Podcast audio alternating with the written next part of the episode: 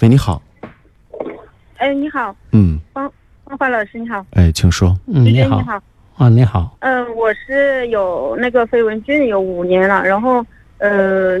前段时间去医院检查，就是并发了那个白内障，嗯，飞蚊症它不会并发白内障，只能够啊说嗯那你要是我你有白内障的发生了。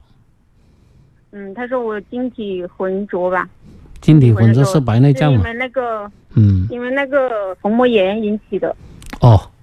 那这个就是并发性的白内障，它是虹膜炎炎症性的白内障，嗯由于炎症的引起嗯但是那个呃产生那些混浊物沉积在晶体上面。嗯，嗯，但是我我才三十六岁，怎么会有白内障呢？呃，刚才说是并发性的虹膜炎，不管你是哪个年龄层次，十几岁他都会有这个这个病都有可能嗯的。所以我听的也是云嗯里雾里的啊。所以我们听众朋友在说问题的时候呢，你一口气要把它说完整。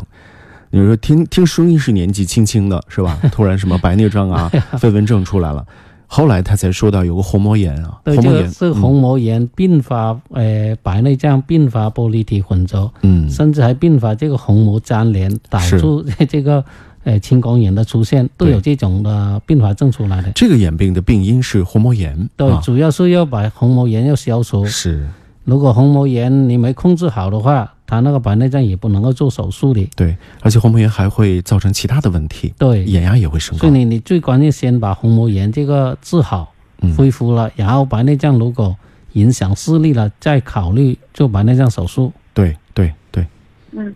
就嗯是我已经买了那个火车票，星期六呃到你那里去看一下。哦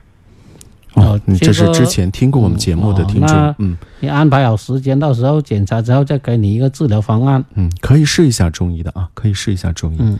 呃，虹膜是哪个部分啊？大家可能在对 前面，不太清楚啊。嗯， 在虹膜这晶个体部位就前是面嗯你的眼睛的颜色啊，黄黄眼球啊，对对对，蓝眼球啊，是黑吧？眼珠那里哎，，对，就是您看到那个眼颜色的那个部分啊。嗯。